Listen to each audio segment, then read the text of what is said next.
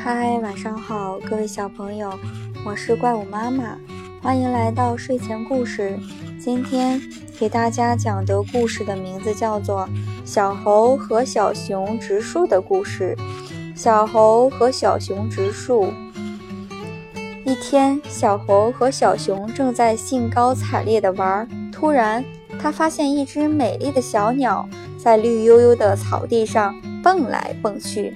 看起来焦急万分，小猴走过去就问：“小鸟，小鸟，你怎么不开心啊？”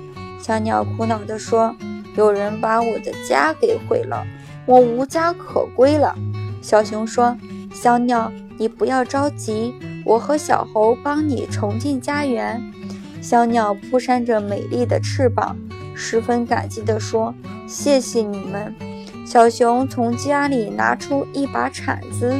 小猴从家里拿出一棵小树苗，小熊来到一块空草地上挖起土来。他挖呀挖呀，挖得满头大汗，终于挖了一个大坑。小猴把小树苗小心翼翼地栽到大坑里面，小熊又把土给埋了起来。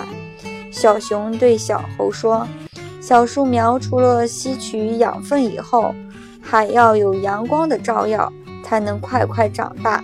太阳公公听了他们的对话，赶紧来帮忙。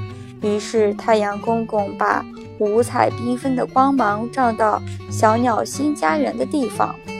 小鸟扑扇着翅膀说：“太阳公公，谢谢你，我很快就有一个美丽的家园了。”小猴跟小熊也高兴得手舞足蹈。